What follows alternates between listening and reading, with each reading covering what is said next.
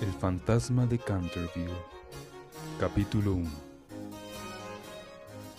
Cuando Mr. Hiram B. Otis, el ministro de América, compró Canterville, todo el mundo le dijo que cometía una gran necedad, porque la finca estaba embrujada.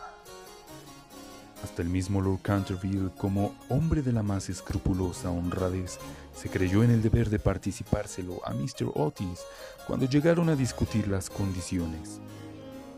Nosotros mismos, dijo Lord Canterville, nos hemos resistido en absoluto a vivir en ese sitio desde la época en que mi tía abuela, la duquesa de Bolton, tuvo un desmayo del que nunca se repuso por completo motivado por el espanto que experimentó al sentir que dos manos de esqueleto se posaban sobre sus hombros estando vistiéndose para cenar.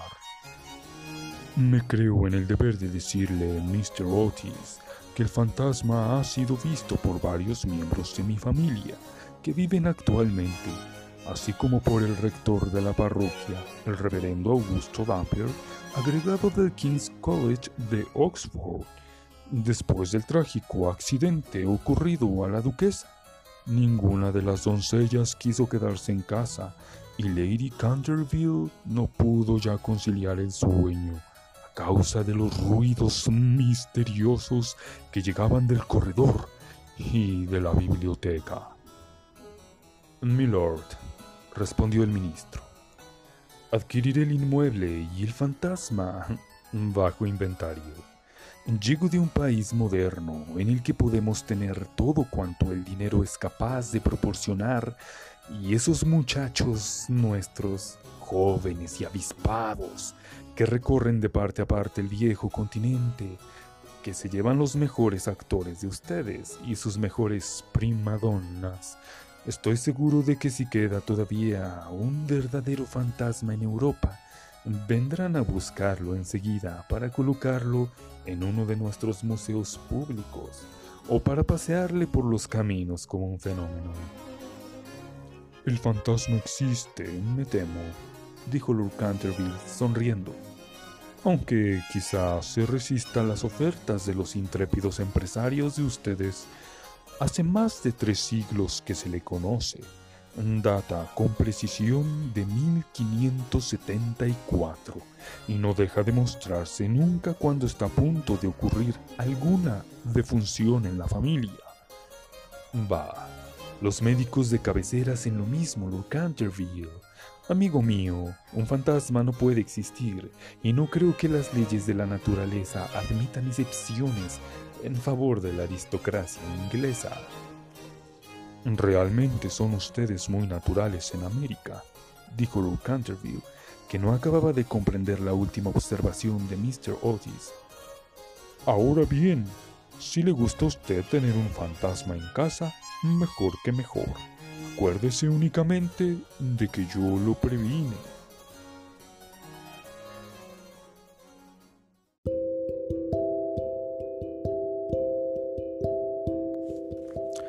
Algunas semanas después se cerró el trato y a fines de estación, el ministro y su familia emprendieron el viaje a Canterville.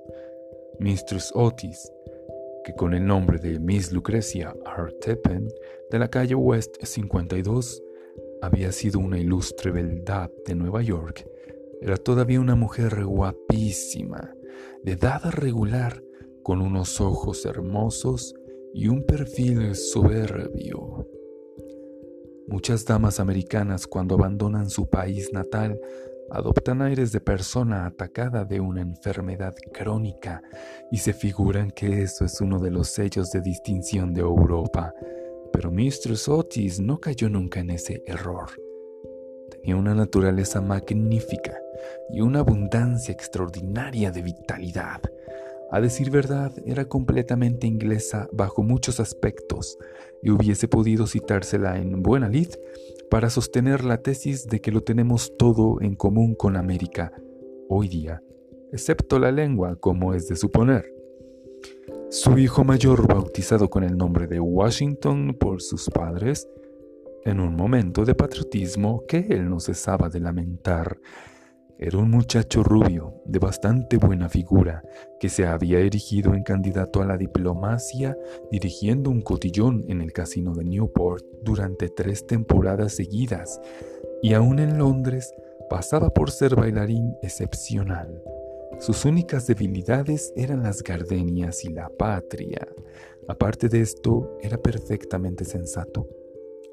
Miss Virginia y Otis era una muchachita de 15 años, esbelta, graciosa, como un cervatillo, con un bonito aire de despreocupación en sus grandes ojos azules. Era una amazona maravillosa y sobre su pony derrotó una vez en carreras al viejo Lord Bolton, donde dos veces le dio la vuelta al parque ganándole por caballo y medio, precisamente frente a la estatua de Aquiles, lo cual provocó un entusiasmo tan delirante en el joven duque de Chester que le propuso acto continuo el matrimonio y sus tutores tuvieron que expedirle aquella misma noche a Alton bañado en lágrimas. Después de Virginia venían dos gemelos, conocidos de ordinario con el nombre de estrellas y bandas, porque se les encontraba siempre ostentándolas. Eran unos niños encantadores y con el ministro los únicos verdaderos republicanos de la familia. Como Canterville está a siete millas de Ascot, la estación más próxima, Mr. Otis telegrafió que fueran a buscarle en coche descubierto y emprendieron la marcha en medio de la mayor alegría. Era una noche encantadora de julio en que el aire estaba aromado de olor a pinos. De cuando en cuando se oía una paloma arrullándose con su voz más dulce, o se entreveía entre la maraña y el frufru de los helechos la pechuga de oro bruñido de algún faisán. Ligeras ardillas los espiaban desde lo alto de las hayas a su paso. Unos conejos corrían como exhalaciones a través de los matorrales o sobre los collados herbosos, levantando su rabo blanco.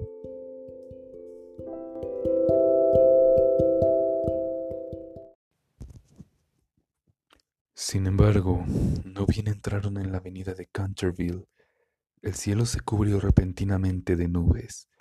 Un extraño silencio pareció invadir toda la atmósfera. Una gran bandada de cornejas cruzó calladamente por encima de sus cabezas y antes de que llegasen a la casa ya habían caído algunas gotas. En los escalones se hallaba para recibirles una vieja pulcramente vestida de seda negra con cofia y delantal blancos. Era Mistress Amney, el ama de gobierno que Mistress Otis, a vivos requerimientos de Lady Canterville, accedió a conservar en su puesto. Hizo una profunda reverencia a la familia cuando echaron pie a tierra y dijo, con un singular acento de los buenos tiempos antiguos, Les doy la bienvenida a Canterville. Le siguieron atravesando un hermoso hall de estilo Tudor hasta la biblioteca, largo salón espacioso que terminaba en un ancho ventanal cristalado. Estaba preparado el té. Luego, una vez que se quitaron los trajes de viaje, sentáronse todos y se pusieron a curiosear en torno suyo, mientras Mistress Amney iba de un lado para el otro.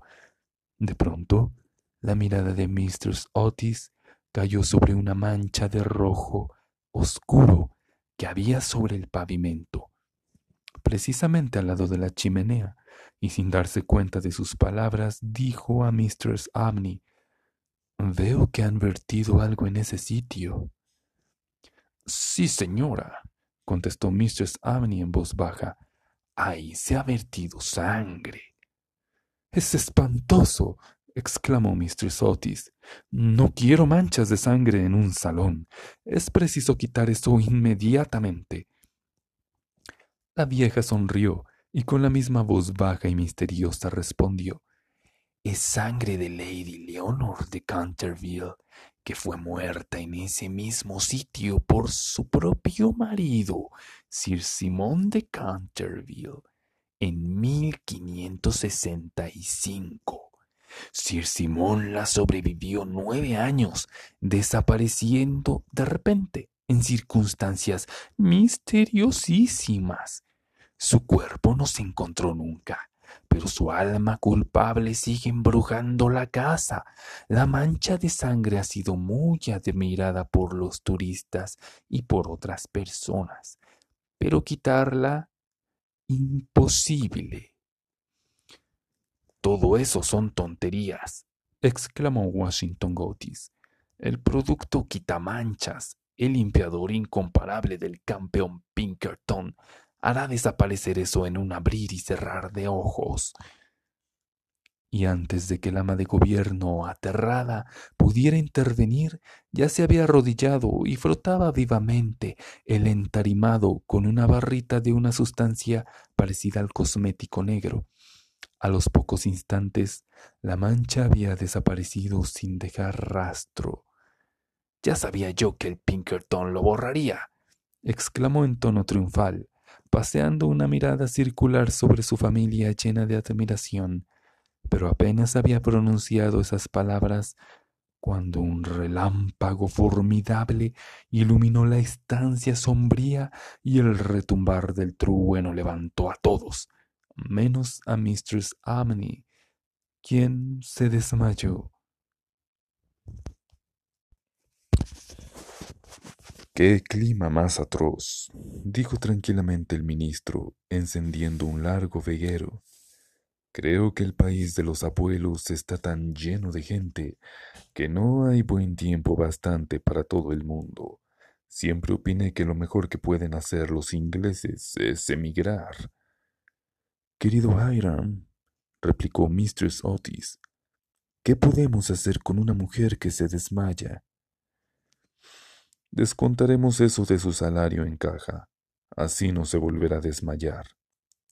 En efecto, Mistress Amney no tardó en volver en sí. Sin embargo, veíase que estaba conmovida hondamente, y con voz solemne advirtió a Mistress Otis que debía esperarse algún disgusto en la casa. Señores, he visto con mis propios ojos algunas cosas que pondrían los pelos de punta a cualquier cristiano, y durante noches y noches no he podido pegar los ojos a causa de los hechos terribles que pasaban.